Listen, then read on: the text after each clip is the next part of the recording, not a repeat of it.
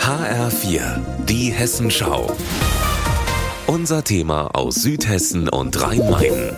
Heute mit Tobias Klein aus dem Stadtwald in Heusenstamm. Ich bin mit Melvin Mieker unterwegs. Er ist Forstamtsleiter in Langen.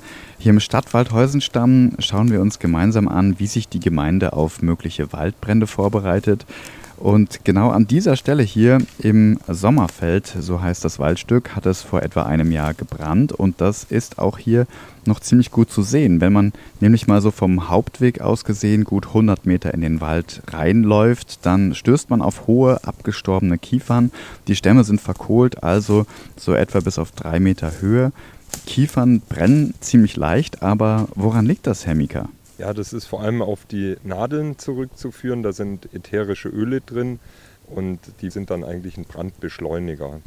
Aber es gibt noch eine weitere sehr interessante Sache zu sehen. Direkt neben den Kiefern stehen nämlich Laubbäume und zwar auf einem Streifen, der mehrere Meter breit ist. Und das hat mir Forstamtsleiter Melvin Mika schon verraten. Das ist ein sogenannter Laubholzriegel.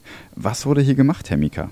Also hier wurde vor 30 Jahren, 20, 30 Jahren, wurden hier eben neben dem Kiefernwald, wurden hier äh, Roteichen, die aus Nordamerika kommen, gepflanzt. Und man sieht ja auch, dass die von dem Waldbrand äh, mehr oder weniger verschont geblieben sind. Nur der, der Rand ist eben hier angekogelt und deswegen ähm, ja, macht es auf jeden Fall Sinn, auch aus dem Grund Waldbrandprävention Mischwald zu entwickeln.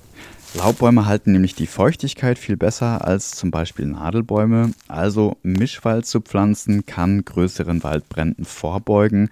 Wichtig ist es außerdem, die Bürger immer wieder aufs Neue zu sensibilisieren und man muss natürlich vorbereitet sein, wenn es wirklich mal brennt. Und deshalb hat es in diesem Jahr im Landkreis Offenbach auch schon drei Übungen im Wald gegeben, zusammen mit der Feuerwehr.